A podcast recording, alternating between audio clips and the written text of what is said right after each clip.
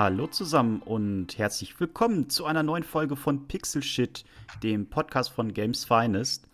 Und ja, ich freue mich sehr, dass ich heute einen sehr besonderen Gast bei mir habe, nämlich Jörg Leubel. Schön, dass du da bist.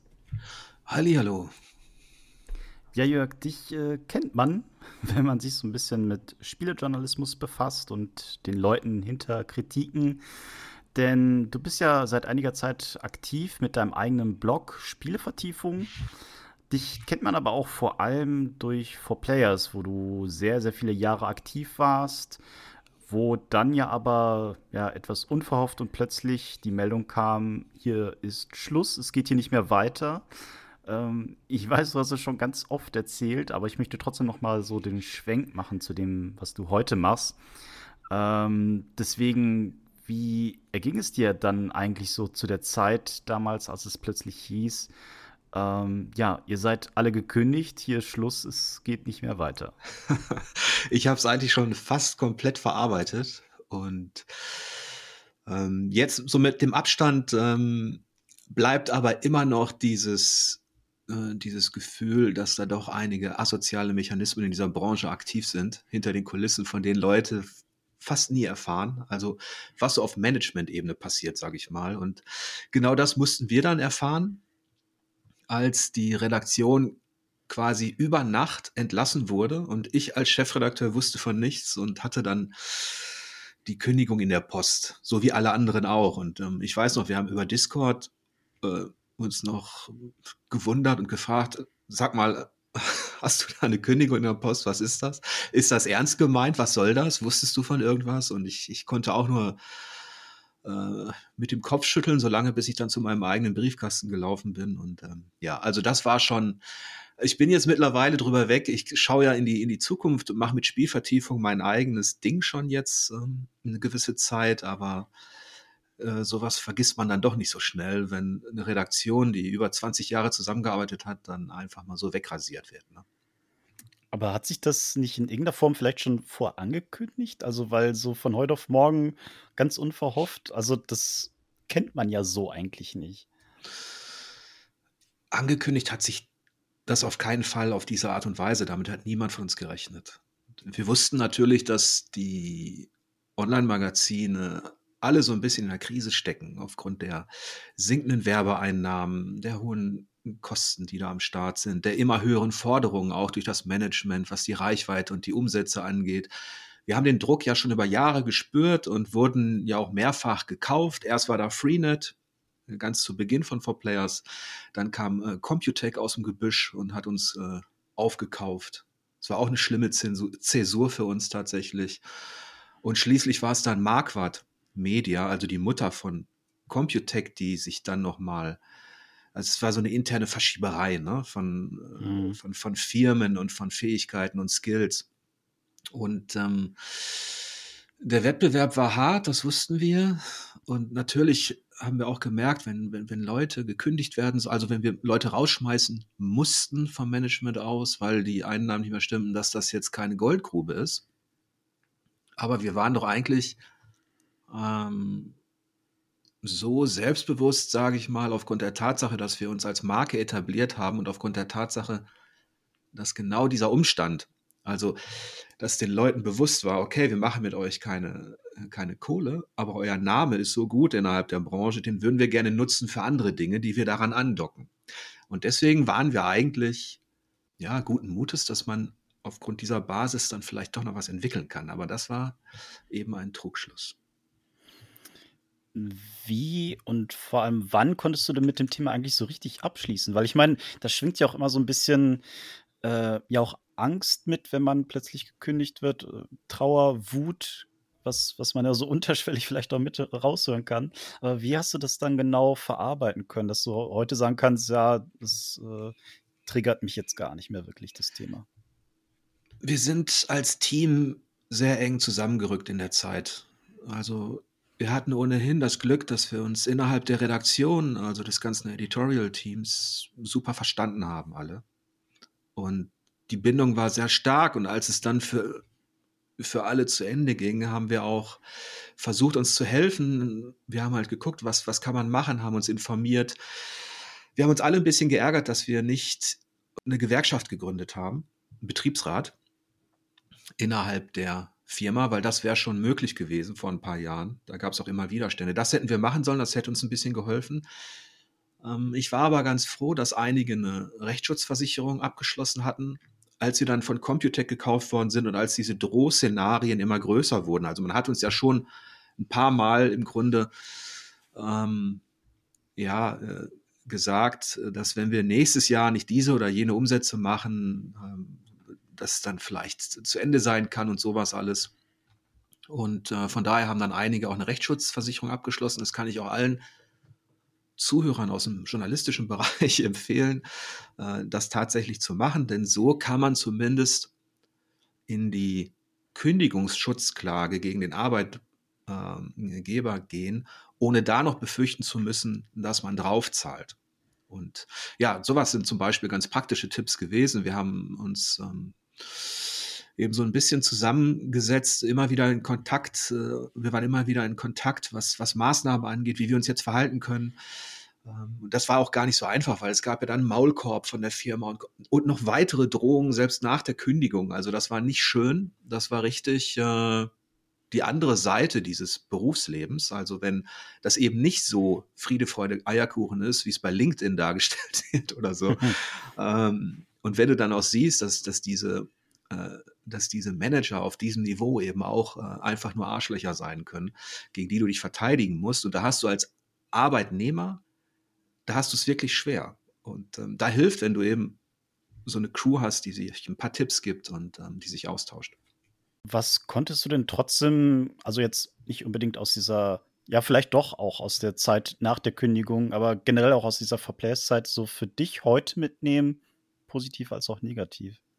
Na, ich habe ja da fast ein Vierteljahrhundert investiert an Arbeit und die habe ich eigentlich immer unabhängig gemacht von dem Management, dem wir gerade unterstehen oder dem wir gehören. Also das war Gott sei Dank nie meine Maxime. Also ich hatte auch nie vor, irgendwie innerhalb von Freenet, Computec oder irgendwo, wenn man so möchte, jetzt Karriere darüber hinaus zu machen, was, was diesen Beruf angeht. Ich habe immer sehr gerne über Spiele gesprochen mit Leuten, die auch Bock drauf hatten. Und das waren natürlich teilweise auch schöne Zeiten, denn ähm, wir haben uns so einen gewissen Freiraum erkämpft. Immer im Konflikt auch mit einem Management, das natürlich darauf aus ist, in erster Linie Geld zu machen und auch immer in Konflikt mit anderen internen Abteilungen, die ebenso darauf aus sind, den Umsatz zu steigern. Und zwar ohne ähm, ohne irgendwelche Kompromisse einzugehen mit dem, was wir eigentlich tun, also mit, mit der Freiheit des Journalismus und mit der kritischen Distanz, die man haben muss.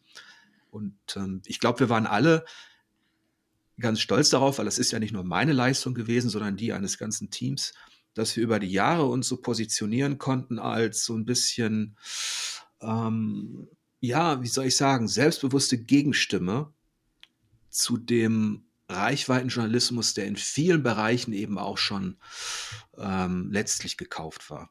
Du warst ja dann an einem Punkt, okay, ne, Kündigung lag im Briefkasten und äh, klar, Schlachtplatz war ja noch wahrscheinlich immer noch so ein bisschen die, die Verarbeitung des Ganzen und äh, auch die Erklärung zu begreifen, warum das jetzt alles so passiert ist. Aber danach, wie hast du dann den Weg zur Spielevertiefung gefunden? Beziehungsweise, warum hast du dich für die Selbstständigkeit entschieden und warum nicht äh, was ähnliches wie Four Players, nur woanders?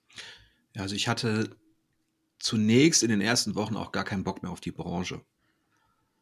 Also mich irgendwo zu bewerben innerhalb dieser, weil ich kannte da auch wirklich die Verantwortlichen, die Redaktion, ich weiß, wie die arbeiten und ich wollte, es gab für mich auch im Grunde keine Redaktion, wo ich gesagt hätte, da würde ich gerne arbeiten, ehrlich gesagt. Warum? ähm, weil ich nichts gesehen habe, wo eine ähnliche unabhängige, selbstbewusste Art der Berichterstattung wirklich gepflegt wird und zwar bis hoch ins Management. das, was ich beobachtet habe in den, in den Jahren davor, war schon die Dekonstruktion des freien Spielejournalismus, ähm, der, der immer mehr wirklich auf die, auf die Reichweite, auf die Google-Algorithmen, auf das Knien auch vor PR und Publisher, also auf den Service. Das, was ich beobachtet habe, war äh, die Etablierung einer Service-Mentalität von Redaktionen gegenüber Publishern. Sprich, wir sitzen alle in einem Boot, also müssen wir, wenn wir die Werbeeinnahmen haben wollen und wenn wir das Entgegenkommen haben wollen, dann müssen wir auch so schreiben, dass die nicht gleich irgendwie auf die Palme äh, gehen, dass die sich nicht irgendwie äh, angegriffen fühlen. Und ähm, das wurde zwar geschickt kaschiert auf den höchsten Ebenen, aber ich war natürlich bei vielen Gesprächen im Hintergrund dabei, wenn es eben mit den Marketingabteilungen der Publisher und so weiter darum ging, wie man denn so ein Jahr letztlich für so einen Verlag plant. Und da habe ich eben auch äh, mitbekommen, wie die großen Verlage, also Computec, Webedia und Co., wie die sich schon auf der Redaktionsebene eingeschossen haben auf diesen ähm, Servicejournalismus, äh, der letztlich den Konflikt und auch, sage ich mal, die selbstbewusste journalistische harte Kante scheut. Und von daher gab es für mich als, als es aus war mit 4Players, wusste ich, ich kann in dieser deutschen Spielebranche, in dieser deutschsprachigen Spielebranche, werde ich ohnehin keinen Platz finden. A, weil ich mir ein bisschen die Zugänge auch verbrannt habe durch meine Art. Und B, weil da keine letztlich äh, Perspektive für mich war, keine interessante, kein interessanter Wettbewerb, an dem ich hätte teilnehmen wollen. Das heißt, äh, du standst vor einer Entscheidung, entweder ich mache mich selbstständig oder ich mache was. Ja, das ist eine gute Frage. Was, was kann man noch machen? ähm, das, ja, weil, weil, du ja meintest, äh, ich, du warst so an dem Punkt, dass du gar keinen Bock mehr auf die Branche hattest. Richtig. Ich hatte natürlich erstmal diesen Tunnelblick. Du bist dann in so einer Verteidigungshaltung, du möchtest deine äh, Kündigungsschutzklage durchziehen. Das geht ja auch über ein paar Monate, ne? bevor dann ein Ergebnis da ist. Und in der Zeit ähm, reift dann natürlich irgendwann auch, oder muss ja auch der Gedanke reifen, ich bin ja Familienvater, ich habe zwei Töchter, was, was mache ich denn danach? Das erste war natürlich, dass ich mich arbeitslos gemeldet habe. Und ähm, schon ein paar Wochen davor habe ich mir eben überlegt, was, was könnte ich denn tun? Die Selbstständigkeit bot sich an. Ich habe mich schon vorher ein bisschen informiert darüber, was man machen könnte und welche Voraussetzungen man haben müsste, um im Bereich Spielejournalismus auf eigenen Füßen zu stehen und ähm, es einfach zu versuchen. Also das war schon länger eine Option und ich habe mich tatsächlich geärgert, dass ich so viele Jahre in diese Firma investiert habe, so viel auch von meinen, von den Dingen, die, die ich zu meinen Hobbys und Leidenschaften zähle, habe ich da eingebracht, weil ich nicht erkannt habe, dass ich da, oder ich habe mir eingebildet, das ist ein bisschen auch mein Magazin. Wenn du irgendwo mhm. so lange arbeitest, dann, also ich bin auch ein sehr treuer Mensch so, und dann, dann baust du so eine starke Bindung auf und da war ich vielleicht ein bisschen ja, naiv oder vielleicht war ich auch einfach zu faul oder so. Ich habe mich daran gewöhnt, ich hätte früher Dinge von Beruf, also von meinem Beruf trennen müssen und selber privat machen sollen. Sprich, schon einen Blog anfangen, schon YouTube-Kanal, keine Ahnung, sowas, ne? Eine Social-Media-Präsenz äh, aufbauen. Ähm, da habe ich mich ein bisschen geärgert, dass ich das nicht schon viele Jahre vorher nebenbei ähm, versucht habe. Hättest du das denn machen dürfen? Ja, du kannst das bis zu einem gewissen Grad, kannst du das machen. Ähm, ich hätte zum Beispiel äh, nebenbei, man muss natürlich die Zustimmung des Arbeitgebers einholen, aber die hätte ich in der Phase äh, sicherlich noch bekommen, vor allem wenn es jetzt darum gegangen wäre, ich mache meine eigene, weiß ich nicht, Pen-and-Paper-Seite.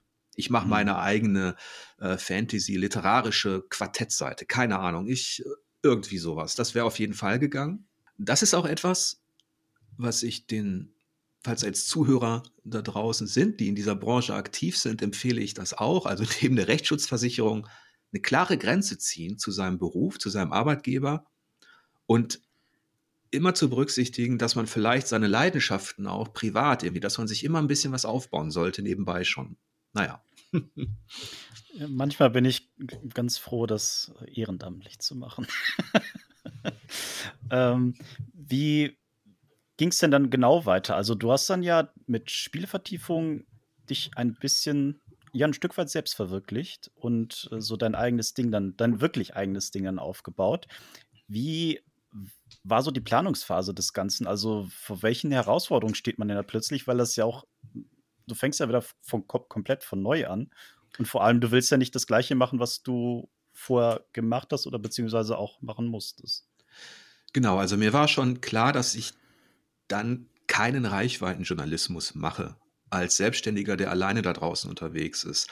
Das ist für mich verbrannte Erde, an der ich mich auch äh, nicht mehr weiter beteiligen wollte. Es gab in der Zeit viele Angebote tatsächlich auch, hm, sowohl aus dem PR-Bereich als auch aus dem weiten Bereich Online-Marketing, aber auch Online-Content-Erstellung, ähm, ähm, weil ich mir natürlich über all die Jahre schon ein, also mein Name ist bekannt. Ähm, ich wusste, dass ich das natürlich nutzen muss, dass da draußen einige Leute sind, die gerne meine, meine Berichte lesen oder mir zugehört haben, wenn ich irgendwie über Geschichte in, in Videospielen gesprochen habe. Und mir war klar, dass ich mich dann auf meine eigenen Stärken konzentriere und dass ich möglichst versuche, über ein Unterstützermodell, also sowas wie Patreon oder Steady, äh, zu arbeiten, um mich damit natürlich auch von allem, was mit Werbung, Algorithmen und Reichweite zu tun hat, ähm, zu distanzieren. Deswegen hatte ich auch keinen Bock auf YouTube initial.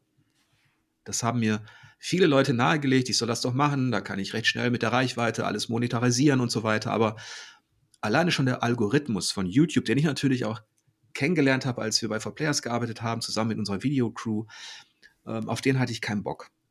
Dass mir irgendetwas da draußen vorgibt, wie viel Content ich in welcher Länge, in welcher Teaserform, am besten zu welcher Uhrzeit pro Woche rausschießen muss.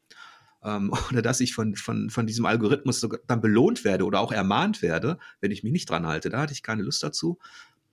Zumal ich wusste, ja, die Videos kommen gut an, aber ich bin eher der Typ, der gerne schreibt und spricht. Ich muss mich nicht unbedingt vor der Kamera inszenieren. Das ist, ähm, da habe ich so ein bisschen, da scheue ich mich so ein bisschen davor, obwohl das eigentlich das Medium ist jetzt für all die Influencer da draußen und die Streamer, ähm, die sich dann zeigen und ähm, da hatte ich irgendwie keine Lust. Also ich wusste, ich mache was mit Podcast. Das hat mir gefallen. Da hatte ich null Erfahrung und musste das erstmal alles komplett, äh, also die ganze Software mir erstmal aneignen und gucken, was ich überhaupt nutze. Also welchen Anbieter, welchen Service. Und auch bei der Website, also bei dem Blog, musste ich mir das alles aneignen. Also es gab eine lange Phase der Vorbereitung, in der ich gemerkt habe, wie wenig ich eigentlich kann. ja gut, wenn man damit auch noch nie irgendwie Berührungspunkte hatte? Oder hattet ihr bei 4Players nicht vorher auch schon Podcast? Ja, nur da war das so, ich war lediglich, ich habe lediglich die Inhalte hm. ähm, eingesprochen, die Texte gemacht, aber ich habe die ja nicht geschnitten, ich habe die nicht produziert, ich habe die nicht hochgeladen. Wir hatten ja ein großes Team, das auch unterteilt war, ähnlich bei den Videos. Ich habe zum Beispiel null Skills in Videoschnitt oder sowas. Und wenn du das alleine machst, musst du dann natürlich alleine sowas wie der Podcast-Schnitt. Da hatte ich einen riesen Bammel davor. Ähm, und habe mich dann letztlich da reingefuchst, ähm, dass, das, dass ich das alles selber handwerklich ähm, auf die Kette bekomme. Und bei 4Players als Chefredakteur ähm, war ich im Grunde Content-Planer, Content-Ersteller auch. Ich glaube, das hat mir sehr geholfen, dass ich über all die Jahre im, im Gegensatz, glaube ich, zu einigen anderen Chefredakteuren nicht nur auf der Ebene des Managements, des Content-Managements aktiv war und der, des Delegierens, sondern dass ich noch recht produktiv war, was die Texte und auch die, die Inhalte angeht. Und so konnte ich das reine Erstellen von Themen macht mir überhaupt nichts, ähm, aber die praktische Umsetzung, da musste ich doch ein bisschen äh, Zeit investieren. Ja. Welche Themen sind das denn dann genau, die du vorhattest, in Spielevertiefung vor allem auch aufzunehmen und was ist davon vielleicht auch übrig geblieben von der ursprünglichen Planung, beziehungsweise was ist davon vielleicht auch weggefallen, was ist noch dazugekommen? Ich wusste, dass ich mehr über mehr sprechen und äh, schreiben möchte als nur Videospiele. Ich wollte mich in diesem Bereich auf, auf die Genre und die Themen fokussieren, die mir sowieso am Herzen liegen, also Rollenspiele, Strategie, Action-Rollenspiele, aber auch mal Adventure und sowas. Dann wollte ich auf jeden Fall kulturelle Verbindung aufzeigen zwischen den Medien, zwischen den Themen und Formen, weil das ein bisschen untergeht im klassischen Spielejournalismus da draußen, der sehr auf Aktualität und Keywords und Content um ein Thema herum gestrickt ist für eine kurze Zeit. Also das war wirklich so eine Maschinengewehr-Mentalität. Der konnten wir auf Players ab und zu über die Themenwahl, wir sind ja auch bei Rezensionen geblieben, obwohl die nicht gerankt werden mehr im Grunde und obwohl man eigentlich von allen Seiten gehört hat, ihr müsst jetzt auch Top-Listen machen, ihr müsst auch Tipps und Tricks machen, ihr müsst auch so X, Y und Z machen. Dem konnten wir ein bisschen was entgegenstellen und auf Spielvertiefung habe ich gesagt, okay, hier ist der Kurs ganz klar Spielkultur. Das heißt, ja, ich mache Rezensionen, ich bespreche Spiele, das mache ich einfach gerne, aber ich versuche entweder innerhalb der Rezension oder drumherum äh, Verbindungen aufzuzeigen. Und deswegen habe ich dieses, habe ich Spielvertiefung auch gestartet mit einer Besprechung von Nemos War. Das ist ein Brettspiel für Solisten, und in diesem Spiel gibt es eben wunderbare Bezüge zu Jules Verne und der Literatur in dieser Zeit. Und ich habe da auch bewusst kein Videospiel als erstes Thema gewählt, um eben zu zeigen, dass das auch ein Teil ähm, der Faszination ist, die mich seit Jahren antreibt. Ich hatte das bei 4Players auch in der Rubrik fast alleine betreut über all die Jahre, diese Brettspiele. Und ähm, da gibt es eben auch schon ja, in der Entwicklung von Spielen viele Verbindungen eben zwischen dem Analogen und Digitalen. Das war mir sehr wichtig. Und dann die Verbindung auf der spielkulturell-historischen Ebene. Ich habe ähm, vor vielen, vielen Jahren mal Skandinavistik und Geschichte studiert und auch und Frühgeschichte. Das ist so ein Teilbereich der Archäologie, der sich vor allem mit dem europäischen ähm, Ursprung beschäftigt. Und ähm, nebenbei auch mit Mythologie und all das fließt ja Gott sei Dank in viele Spiele hinein und geht innerhalb so einer klassischen Besprechung von Spielanalyse, Spielmechanik, Kulisse und Co. Ähm, oftmals unter oder wird gar nicht so richtig ähm, angefordert.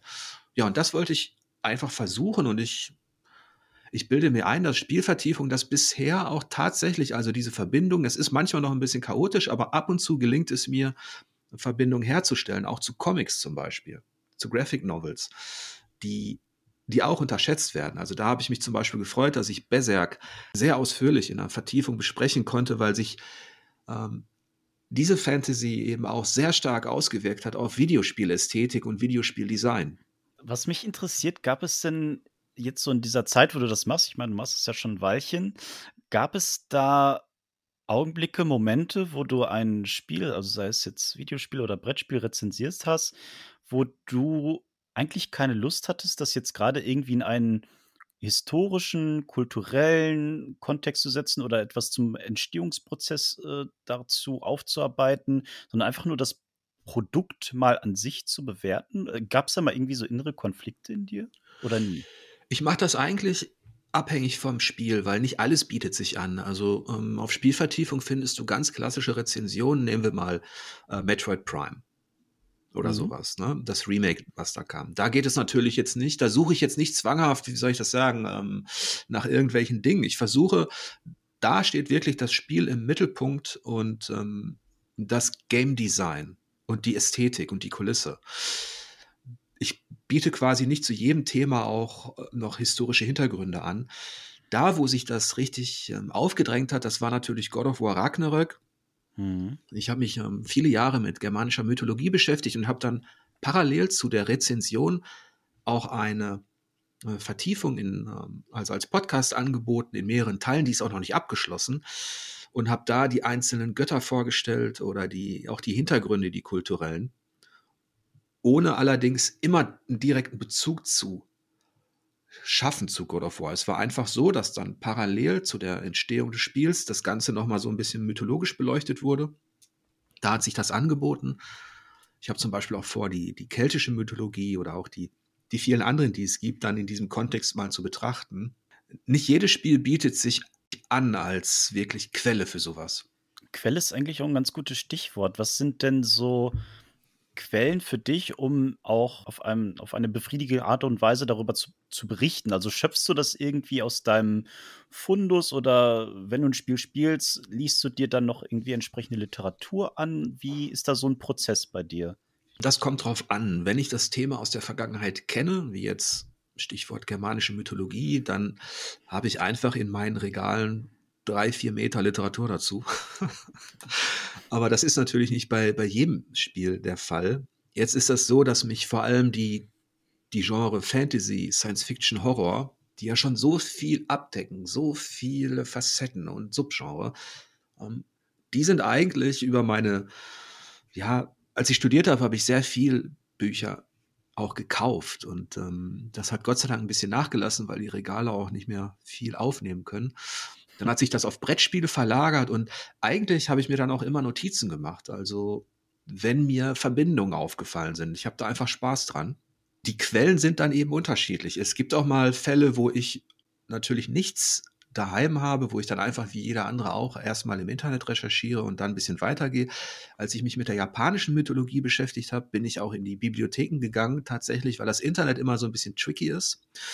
Ähm, du findest auch sehr viel, aber letztlich richtig fundierte Hintergründe, da bevorzuge ich doch tatsächlich den klassischen Gang eben in die Bibliothek, weil mir das auch einfach gut tut. Ich mag das Gefühl zwischen so Bücherwänden irgendwas herauszuziehen, mich dann hinzusetzen an so eine kleine Lampe und da ähm, Notizen zu machen. Also bei der japanischen Mythologie hätte ich jetzt auch nicht aus dem Stehgreif äh, irgendwas referieren können, weil das ja auch nicht mein Hauptthema war. Und da hm, ist meine Quelle dann letztlich die gute alte Bibliothek. Also generell zu dem Thema, aber auch japanisch, ja, japanische Historie finde ich, da gibt es aber auch nicht so viele gute Sachen im Netz. Also da kann ich schon verstehen, dass du eher so den, den Weg in die Bibliothek bevorzugst. Ähm, aber so generell mit dem, ich mache mir jetzt Notizen zu einem gewissen Thema und mache da Verknüpfungspunkte. Das klingt ja schon sehr organisiert, sehr analytisch, aber wie sieht denn der Tag eines Jörg Leubel aus? Wie organisierst du dich? Wie ist so ein Alltag bei dir? Also, das ist, äh, ich stehe so halb acht auf äh, morgens. Dann bin ich ja nebenberuflich auch noch Katzengärtner. Also ich habe einen Kater und eine Katze. die werden dann erstmal versorgt, äh, vernünftig. Und ähm, ja, dann trinke ich erstmal einen Kaffee.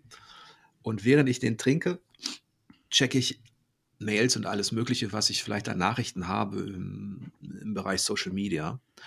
Aber Social Media war auch etwas, das ich sehr spät für mich entdeckt habe. Also Twitter oder jetzt X ähm, ist etwas, was dazugekommen ist und auch Instagram. Ich mache das mehr schlecht als recht, ehrlich gesagt. und äh, versuche da im Grunde das zu beantworten, was an Anfragen kommt und meine Inhalte hm, da ein bisschen zu spiegeln und zu promoten. Und wenn ich den Kaffee getrunken habe und die Mails gecheckt habe, mache ich mir meist Notizen handschriftlich, ähm, wo ich antworten möchte und muss. Hm, das ist so eine alte Marotte. Ähm, das hat mir immer geholfen, weil wenn ich einfach nur durch die Mails gehe am Morgen, dann antworte ich natürlich noch nicht sofort, weil ich dann eben noch gar nicht richtig wach bin. Mache mir aber schon eine Notiz, hm, meist mit dem Namen, dass ich dann irgendwann im Laufe des Tages da Feedback gebe. Das ist mir auch ganz wichtig. Ähm, und das frisst auch tatsächlich viel Zeit, weil ich jetzt Unterstützer habe über Steady, die vielleicht auch mal eine technische Frage haben und ähm, oder irgendwas zu dem Abo erfahren möchten oder die einfach nur ähm, neu dabei sind oder kündigen. Und ich versuche auf möglichst alles zu reagieren. Wenn diese Phase vorbei ist, dann ähm, setze ich mich an den Rechner und ja, fange an, Antworten zu geben und irgendwann pfeife ich mir ein richtiges Frühstück rein und danach geht es dann an die Textproduktion. Und ich habe hier zum Beispiel so ein paar Zettel liegen, die sind prall gefüllt mit Themen. Also das ist, die gehen mir tatsächlich nicht aus. Und dann überlege ich, was kann ich diese Woche machen?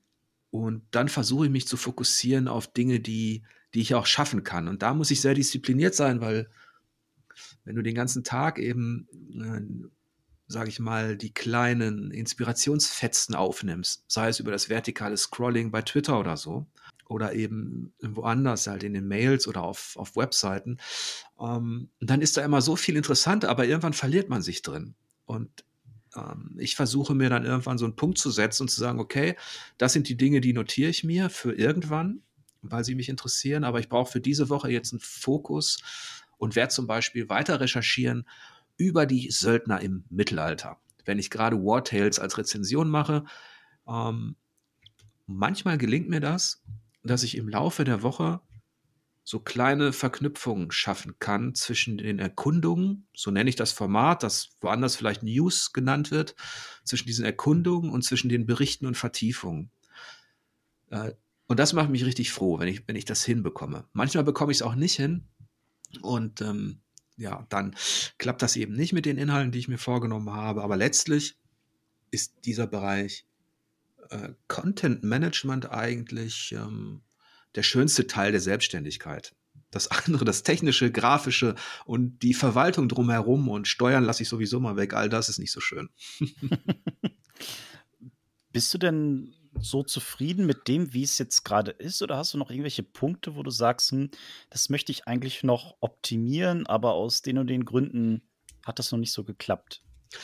Ja, ich habe hier an der Wand so eine, also ich habe da so eine riesige, äh, da ist so ein riesiges Papier und da steht all das drauf, was mir nicht gefällt, was ich verbessern muss.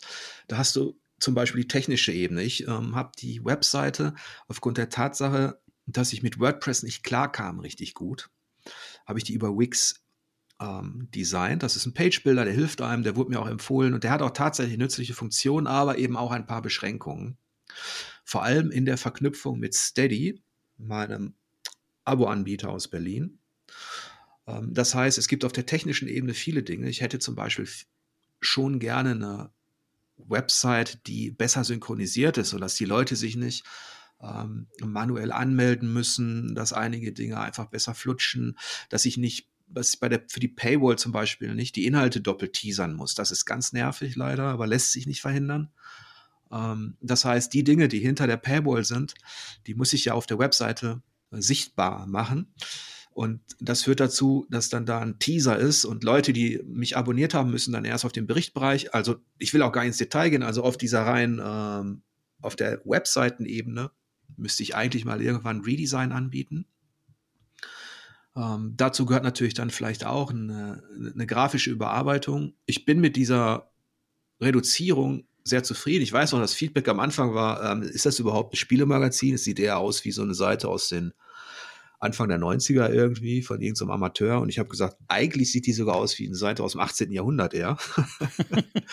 also ich, ich bin mir der, der, ähm, ich bin mir der grafischen Defizite und der funktionalen Defizite bewusst. Diese Baustelle kann ich aber erst angehen, wenn ich was invest wenn ich ein bisschen Geld in die Hand nehme, kann guten Gewissens und was investieren. Denn alleine würde ich das wahrscheinlich nicht schaffen, die Seite auf WordPress umzuziehen. Also da müsste ich, äh, dafür ist mein Tag einfach zu kurz, das schaffe ich nicht. Ähm, und wenn ich mal 1000 Unterstützer ähm, gefunden habe, also 1000 Abonnenten habe, dann würde ich, glaube ich, versuchen, ähm, ja, eine, einen Webseitendesigner zu engagieren, der mir das da mal auf, auf WordPress umzieht, vernünftig. Also das ist so eine große Baustelle.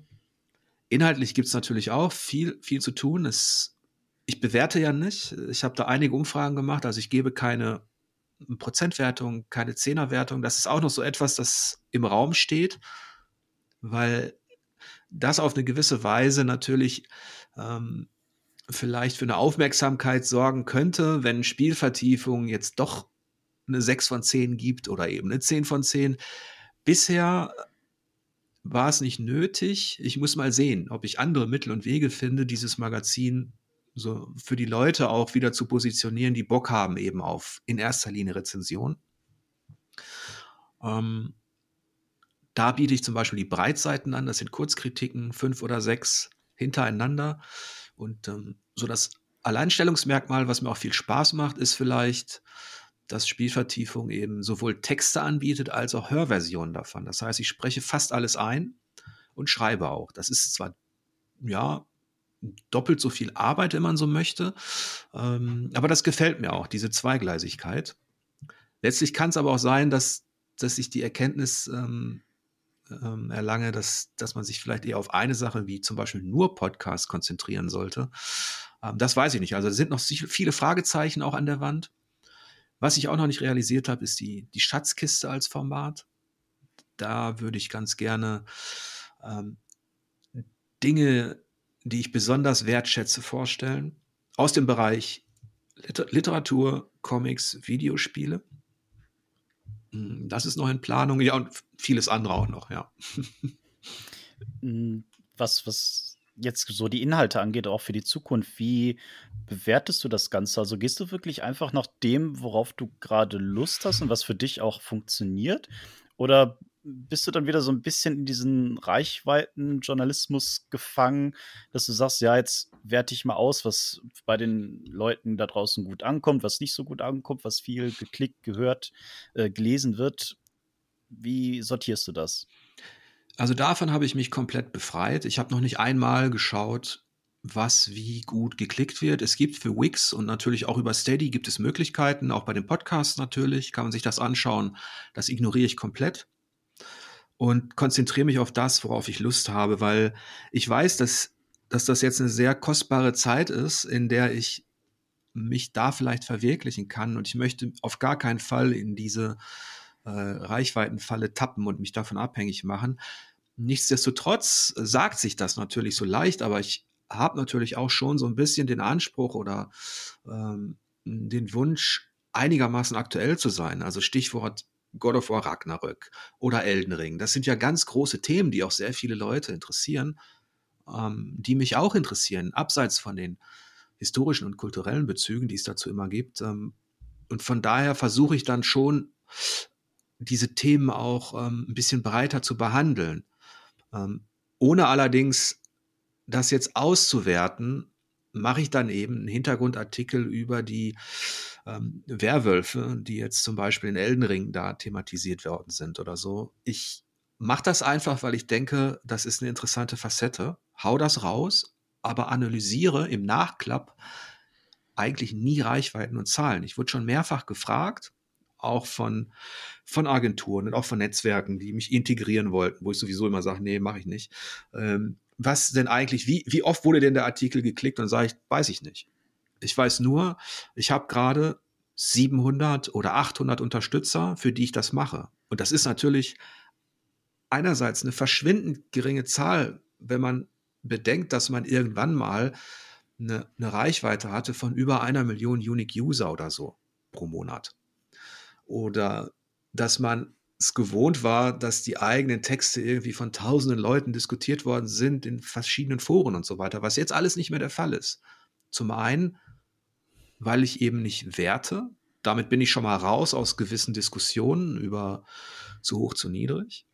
Und zum anderen, weil ich tatsächlich richtig Spaß habe daran, die wenigen Leute, die Bock auf sowas haben, mit denen zu kommunizieren und mit denen im Austausch zu sein. Das macht mir viel mehr Spaß als irgendwie ähm, jetzt ähm, in diesem zu sehen, dass ich jetzt 50 Prozent Reichweite mehr, ab jetzt könntest du Werbung schalten. Ich mache ja auch, gibt es ja bei mir alles gar nicht. Selbst ähm, Amazon-Links habe ich nicht drin, obwohl mir einige Leute empfehlen, das zu machen. Also wenn ich Tipps gebe zu Comics oder zu Literatur äh, oder eben auch zu Videospielen, hm, dann könnte ich natürlich mit, äh, mit Affiliate-Geschichten versuchen, noch ein bisschen Umsatz zu machen. Auch das habe ich erstmal komplett ignoriert. Also ich bin, wenn man so will, ähm, äh, bin ich komplett reduziert unterwegs und ich hoffe, ähm, ich kann mich so eben mehr konzentrieren und weniger verwalten. Also in Bezug darauf, wie bewertest du oder, oder wie gehst du denn mit dem Faktum, dass jetzt zum Beispiel ja eine Gain, ein Gain-Magazin die Pforten schließt oder auch eine Wasted, die ja vor einiger Zeit jetzt oder vor nicht, noch nicht allzu langer Zeit gesagt hat, okay, äh, uns kann es in der Form nicht weitergeben. Tangiert das so eine gewisse Angst in dir, dass auch du sagst, hey, ich muss vielleicht doch ein bisschen auf meine Reichweite gucken oder sagst du, hm, die sind noch mal ein bisschen, also klar, die haben auch anderen Journalismus gemacht als das, was so die großen Magazine machen, aber ich bin noch mal ein bisschen anders als die. Es ist ja so, dass ich in der Zeit, als Wasted gegründet wurde. Die wurde ja quasi parallel zur Spielvertiefung gegründet und ich saß mit Fabu und auch mit, äh, mit dem Christian Schiffer zusammen in Hamburg. Ähm, da gab es auch Überlegungen, inwiefern wir uns unterstützen können. Es gab auch Überlegungen, ob ich mitmache bei Wasted.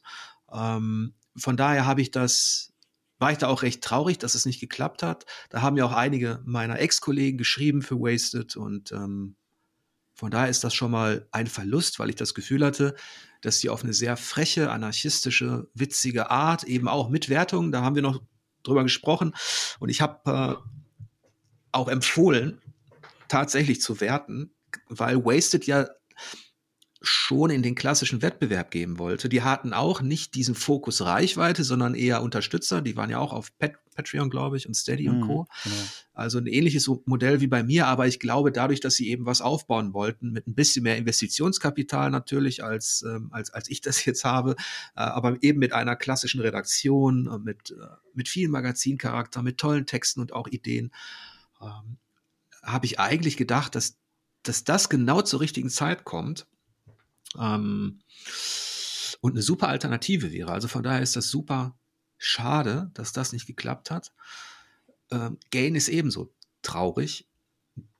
Die haben natürlich ähm, auf ein Modell gesetzt mit ehrenamtlichen Mitarbeitern, meines Wissens komplett. Mhm. Ähm, ohne Werbung, auch keine Präsenz am, am Kiosk, sondern eben reiner Online-Abonnentendienst. Ähm, aber was mir da richtig gut gefallen hat, war, dass das eben auch ein offensichtlicher Kontrapunkt war. Das fing ja schon an mit dem äh, Covern, die einzigartig waren. Sowas hätte ich gerne auch auf der G. ähm, also wirklich ähm, Cover, die ein Thema besprechen. Das letzte war ja Hoffnung, ähm, was sie hatten. Dann inhaltlich sehr interessante Themen ganz andere Perspektiven, als man sie so eben auch äh, von, von dem Reichweitenjournalismus kennt oder eben von klassischen äh, PC- und Konsolenmagazinen. Das hat mir gut gefallen. Und ähm, ja, da war ich auch traurig, dass, dass man da nicht genug Leute findet. Und um deine Frage zu beantworten, wenn man die beiden mal nimmt als Blaupause, Wasted auf der einen Seite und ähm, Gain auf der anderen Seite, dann ist natürlich Spielvertiefung äh, auch genau in so einer Nische aktiv. Und von daher mache ich mir schon Gedanken, wie lange diese Nische die Leute unterhalten kann. Und meine Reichweite sind ja dann tatsächlich die faktisch Unterstützerzahlen. Die sind jetzt bei 790 oder sowas. Und ich glaube, um davon leben zu können, müsste ich mittelfristig auf sowas wie 1000 kommen. Ähm, ich mache da irgendwann nochmal eine ganz transparente Abrechnung, wenn ich meine erste Steuererklärung hinter mir habe für das Jahr 2022. Das war das erste Jahr, wo ich voll selbstständig war. Da habe ich ein bisschen Bammel vor und äh, die, die abzugeben. Aber bald muss ich ja ran. Aber es ist schon so, dass ich zwar einerseits so selbstbewusst bin, dass das Feedback, was ich zu meinen Inhalten bekomme, zu den Podcasts und, und den Texten, das ist wirklich super.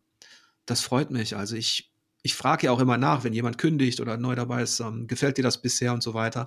Wenn Leute abspringen, dann liegt es meist daran, dass, und das verstehe ich auch komplett, dass aktuell eben auch einfach alles teurer wird da draußen.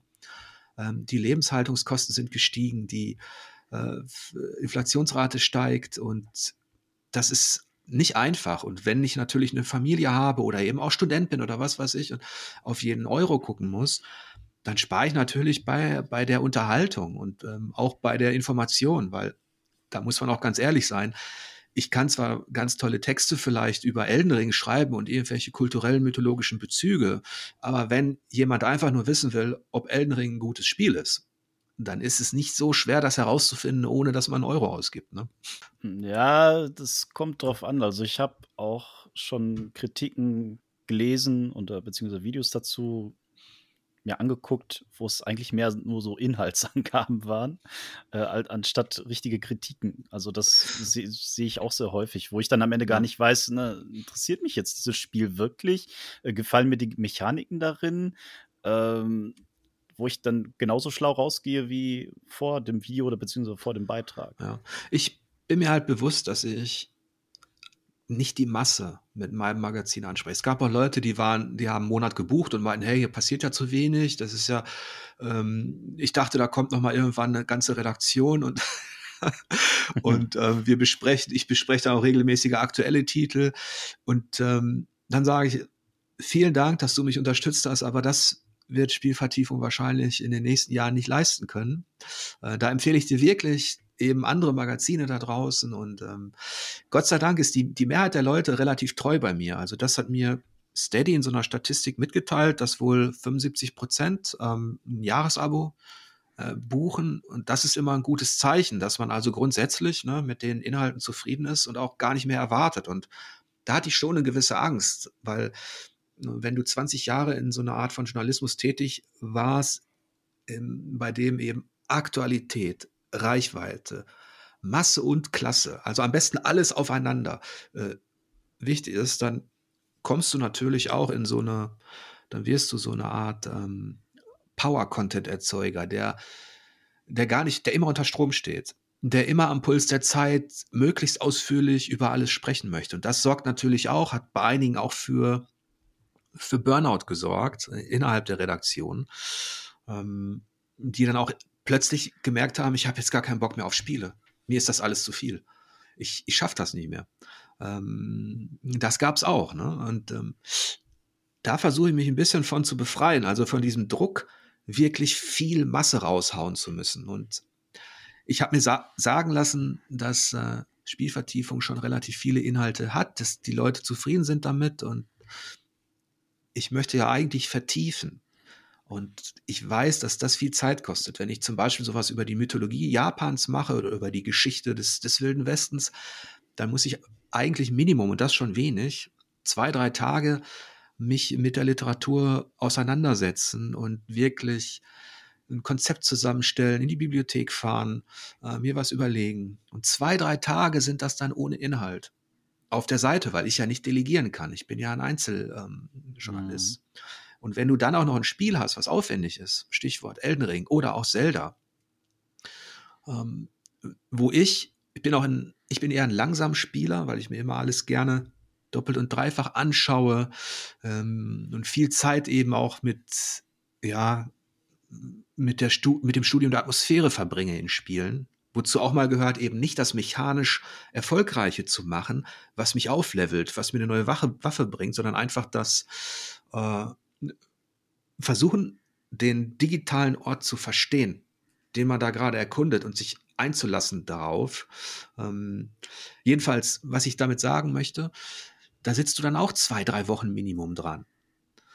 Und in der Zeit passiert nicht, kann nicht viel passieren auf Spielvertiefung. Und da versuche ich mich dann mit den Erkundungen so ein bisschen über Wasser zu halten, indem ich Gedankenfetzen, die ich während des Spielens von Zelda oder Elden Ring oder was auch immer bekomme, vielleicht daraus schon etwas zu machen, was Interessantes. Ähm, ja, also von, von daher bin ich eigentlich ähm, relativ zufrieden mit dieser Mischung, die manchmal ein bisschen konfus ist, aber ich habe jetzt, und das freut mich ganz besonders, schon häufig Feedback bekommen, dass Leute, die Spielvertiefung länger ähm, konsumieren, sagen, dass sie merken, dass ich vernetze und dass das ein schönes Gefühl ist, wenn man auf einmal über ein Jules Verne oder über ein Brettspiel dann letztlich kommt zu einer gewissen Form der Science Fiction, ähm, die dann wieder Facetten hat, die man besprochen hat, die in einem digitalen Abenteuer zutage treten. Das gelingt nicht immer, ähm, aber gerade bei den Rollenspielen mache ich das jetzt seit einigen Monaten sehr gezielt. Sprich, ich nehme mir Einzelaspekte aus der Geschichte der Rollenspiele, die ja so unendlich lang ist und traditionsreich, und versuche da zwischen den Erkundungen, den Rezensionen und Vertiefungen Verbindungen zu knüpfen. Und irgendwann, wenn ich das wirklich hinkriegen sollte, wovon ich noch nicht überzeugt bin, möchte ich auch eine, eine große Geschichte der Rollenspiele tatsächlich mal schreiben. Vielleicht sogar, vielleicht sogar als ähm, ja, in, in, gedruckter Form. Das würde mich besonders freuen vor der Rente. Als Buch oder als Magazin? Ja, so als, als eine Art Magazin. Ich, ich mag diese ganz besonderen Printmagazine, wie A Profound Waste of Time oder sowas. Ich mochte schon immer die Magazine, die auch die ganze Eleganz des Mediums genutzt haben. Und nicht diese auf Billigpapier rausgerotzten Computec-Postillen, die es da gab, die all die Jahre. ähm, sondern wirklich, wo man gemerkt hat, da, da ist halt eine Redaktion, die macht sich auch ästhetische Gedanken, ähm, die will etwas äh, platzieren und so eine Geschichte der Rollenspiele kann ich mir vorstellen als, ja, wirklich so einen, so einen gedruckten, schönen Printband. Aber das ist Zukunftsmusik. Ja, aber trotzdem Sachen, die sehr interessant, sehr spannend klingen, sofern du überhaupt die Zeit dafür hast. Ähm, aber was ich mich jetzt auch so mit dem Niedergang des Gain-Magazins vor allem gefragt habe, kann so eine Art des Journalismus oder diese, diese Art von Content jemals auch etwas für die Reichweite sein oder wird es immer diese Nische sein? Ähm, ich habe mich halt gefragt, ob wir vielleicht in, also mit wir sage ich jetzt, meine ich jetzt die Masse, äh, ob wir nicht genug sensibilisiert sind, dass solche Themen ja eigentlich super spannend sind, wie, wie du sie verfasst, wie das Gain-Magazin es gemacht hat, wie, wie, wie Wasted das gemacht hat, wie Superlevel das gemacht hat oder macht aktuell ja noch. Ähm, wie siehst du das? Ich glaube, es wird Nische bleiben. Aber Nische ist ja auch ein relativ weites Feld. Und es gibt, wo dann eine gewisse, ich habe gesprochen von 1000 Unterstützern, die ich brauche. Und wenn du das vergleichst mit der Blütephase der der Printmagazine, Anfang der 2000er noch, wo irgendwie, weiß ich nicht, ein GameStar 300.000 verkauft hat oder so, dann ist das natürlich Killefit. Das ist gar nichts. Das ist, aber trotzdem ähm, habe ich gemerkt, dass ich den größten Spaß eigentlich auch im, was den Austausch angeht, zwischen dem, der über Spiele spricht und die, die das konsumieren oder lesen, den hatte ich immer dann, wenn ich gemerkt habe, dass Leute etwas wertschätzen. Und das ist das gibt es da draußen. Es gibt Leute, die keinen Bock haben auf diesen Reichweitenjournalismus, auf, auf Klickartikel, auf, auf Masse statt Klasse. Da, die gibt es auch. Die sind deshalb weniger, weil man, glaube ich, unterschätzt, ähm, dass, dass die Masse eben auch diese schnelle Information, dass die darauf getriggert ist und konditioniert ist seit Jahren. Weil wenn wir ein Smartphone bedienen oder wenn wir im Internet unterwegs sind und etwas googeln, das hat schon seinen Grund, warum die ersten Ergebnisse dann am meisten ähm, eben geklickt werden, weil der Mensch ist auf Effizienz abgerichtet. Und es gibt da draußen eben auch Spielefresser, Videospielfans, die, die wollen einfach nur schnell die kurz prägnante Information darüber, ob, ob es was taugt oder nicht. Und das ist eben letztlich tatsächlich die Zahl. Nichts ist schneller als eine 10 von 10, die dir sagt, geil, besser geht's nicht. Und manchmal reicht das eben den Leuten. Und in der Masse kann ich das sogar auch nachvollziehen. Und ähm, in der Nische, sich, also sich in der Nische zu etablieren, ist schon eine Herausforderung für mich auch gerade. Ich weiß auch nicht, wie lange ich das machen kann. Hm. Aber ich merke, dass durchaus das Bedürfnis da ist, bei Spielern, bei kulturell Interessierten, eben auch abseits des Mainstreams ähm, vielleicht einen guten Text zu lesen oder sich in einem Gespräch gut unterhalten zu fühlen. Man darf ja auch nicht vergessen, dass Alternativen wie The Pot eben gar keine Nische mehr sind, sondern unheimlich erfolgreich. Mhm. Also ähm, fast, ähm, da muss man sagen, die haben das ja super gemacht. Die kamen ja auch aus dem klassischen Journalismus, ähm, äh, Jochen und André, und haben jetzt eine unheimlich erfolgreiche Redaktion aufgebaut. Und da ist gar nicht mehr die Frage, äh, wie groß die Reichweite ist, weil der Umsatz so groß ist, dass die Mitarbeiter einstellen können. Das ist natürlich super. Und ähm, auch ein Beweis dafür, dass es irgendwie möglich ist. Und vielleicht spricht auch so ein bisschen die Rückkehr der G dafür. Da habe ich auch nicht damit gerechnet, dass, dass das mal, dass da ein Bedürfnis ist, wieder so ein Printmagazin in dieser Art ähm, in den Händen zu halten. Das ist aber eben auch wiederum Nische. Da darf man nicht vergessen, dass da reden wir von 8000 verkauften Stück oder so, äh, die da rausgehen. Und das ist natürlich abhängig und das ist vielleicht der Unterschied zum Gain-Magazin, die sich ja komplett frei gemacht haben von Anzeigen. Und das G-Magazin war immer Anzeigen finanziert und das wurde ja komplett auf diese Art ähm, ja, rebootet, wenn man so möchte. Ich bin ja Chefredakteur, aber habe versucht, den Stil von damals zu replizieren auch den Inhalt, auch den Aufbau. Also das ist nicht der Versuch irgendwie jetzt, wir machen jetzt das irgendwelchen ähm, anderen Magazin Konkurrenz und wollen irgendwie journalistisch ähm, besonders kreativ sein. Eigentlich ist es dasselbe, ähm, mit dem Hintergrund, dass wir darauf hoffen, dass das für so einen Nostalgieeffekt sorgt. Und natürlich ist das auch anzeigenfinanziert. Diese G kann quasi immer erst dann produziert werden, wenn der Verleger sagt, er hat jetzt genug Anzeigen. Und eigentlich dachten wir, wir machen da eine Ausgabe, aber dann war das ähm, Feedback über die Online-Bestellung doch so gut, dass wir gemerkt haben, wir machen eine zweite. Und jetzt wird es schon eine dritte. Warum G und warum Print? Also warum und warum Jörg Leubel? Also vor allem, weil du ja auch schon mit Spielvertiefung ja eigentlich so ein so ein Schreibtisch voller Ideen, voller Aufgaben und voller Dinge hast, die du eigentlich ja noch machen möchtest, vielleicht auch machen musst. Ähm, und jetzt kommt noch eine G dazu. Über, übermannt dich das nicht teilweise? Und inwiefern hat dich auch eine G dazu überzeugt zu sagen, nicht, ich mache das jetzt aber einfach. Ich habe da jetzt Lust drauf. Es war tatsächlich in der Phase, als ich auch mh, hm, mit Fabo und Christian Schiffer über Wasted gesprochen habe, ergab sich auch so ein bisschen, als ich natürlich bei LinkedIn und überall war ja ersichtlich letztlich, dass ich nicht mehr Chefredakteur bei 4Players bin irgendwann. Und dass ich, wenn man so möchte, ähm, auf dem Markt bin. Da gab es auch Angebote aus PR und Marketing, die ich alle ausgeschlagen habe, auf die ich keine Lust hatte. Aber da kam irgendwann auch die Anfrage äh, von Brian und Volker, ähm, ob ich mir nicht vorstellen könnte, die eine G zu machen. Das verdanke ich natürlich auch dem, ja, dem, dem Hinweis von, von dem Heiko Gogolin. Der war ja mal Chefredakteur äh, bei der G und ist jetzt bei Rocket Beans Geschäftsführer. Wir haben uns in der Vergangenheit öfter mal getroffen auf so, wir waren, glaube ich, in einer Jury auch bei der Games Convention und wir mochten uns gegenseitig, glaube ich, für die Arbeit, die wir geleistet haben. Ich mochte schon immer die G, als sie noch etabliert war und eine feste Redaktion hatte und ähm, konnte mich mit Heiko eigentlich immer gut austauschen. Letztlich hat Heiko eben äh, mich empfohlen und ähm, dann habe ich mich mit dem Verleger und mit dem Art Director Brian in Hamburg zusammengesetzt und wir haben mal wir haben gesagt, okay, wir haben Bock drauf, lass uns das doch einfach mal versuchen. Und da war auch nur eine Ausgabe geplant, sprich, die bindet mich dann, die erste habe ich dann tatsächlich schon ein bisschen länger gebunden, weil wir alles vorbereiten mussten, aber so vier bis sechs Wochen.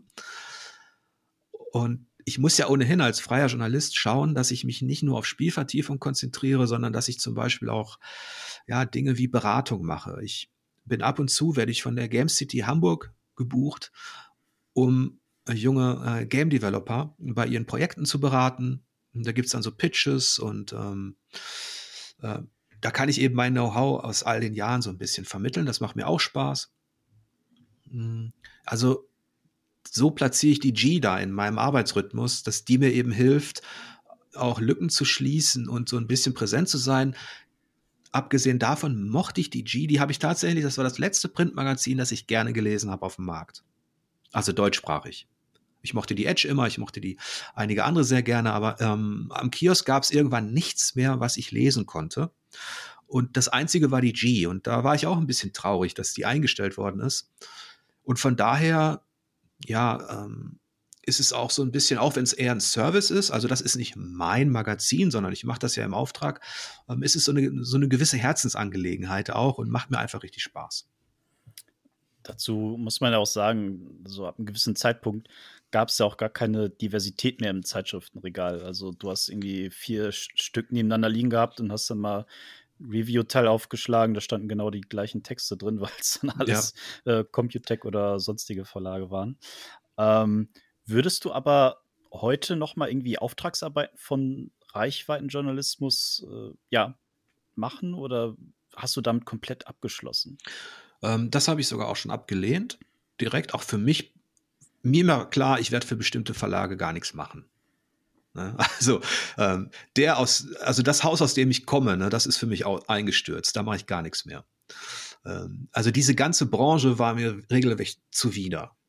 Und äh, das habe ich für mich abgeschlossen. Allerdings ist das natürlich der Teil der Branche, den ich jetzt eben der sich mit dem Journalismus auseinandersetzt. Ich bin sehr froh, dass ich über meinen Podcast auf ein Whisky jetzt auch viele andere Facetten und Leute kennengelernt habe, die nur entfernt mit der, mit diesem, ja, mit der Branche zu tun haben, aber die eben kulturell sich mit dem Spiel beschäftigen.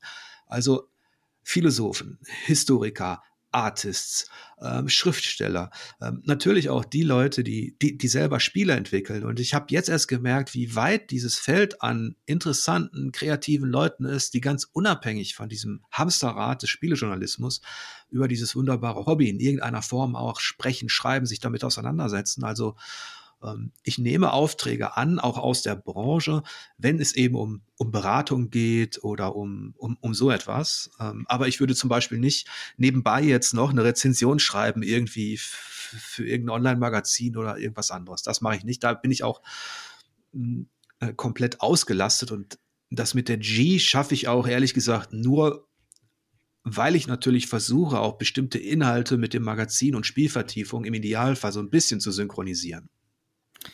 Umso glücklicher bin ich, dass du dir natürlich auch die Zeit genommen hast, um heute mit mir ein bisschen darüber zu sprechen, was du so treibst und was dich so auch dahin geführt hat zu dem, was du jetzt heute so machst. Äh, deswegen großer Dank an dich, Jörg, dass du heute dabei warst. Danke zurück für die Einladung.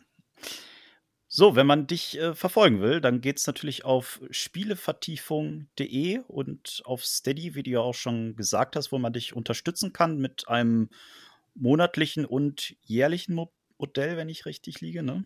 Genau, da kann man sich das aussuchen, ähm, ob Monats- oder Jahresabo. Richtig. Und natürlich die G, ähm, wo man auch noch so ein bisschen dein Werk mitverfolgen kann und das natürlich auch einige anderer. Gibt es denn da irgendwie schon einen Termin für die, für die nächste oder steht das noch ein bisschen in den Sternen? ich ich schiebe es so ein bisschen weg. Ich denke mal, dass auf der Gamescom, also im Rahmen der Gamescom oder der Zeit danach, dass, dass wir da wissen, was anvisiert wird. Es freut mich ja, dass überhaupt noch eine vierte gemacht wird. Und ähm, ich denke mal, irgendwann im Herbst muss es dann schon realisiert werden. Aber jetzt bin ich aber ganz froh, dass es noch nicht startet. Ja, Gamescom, auch eine stressige Zeit, auf die ich mich trotzdem jetzt irgendwie freue. Könnt ihr natürlich bei uns auf Games Finest verfolgen, äh, was wir da so auf der Gamescom alles so zu Gesicht bekommen, was wir so an interessanten Interviews auch mitbringen. Und äh, haltet da mal Ausschau und natürlich auch auf Jörgs Arbeiten bei Spielvertiefung und der G. Ich bedanke mich fürs Zuhören und wir hören uns beim nächsten Pixelship Podcast. Bis dahin, macht's gut.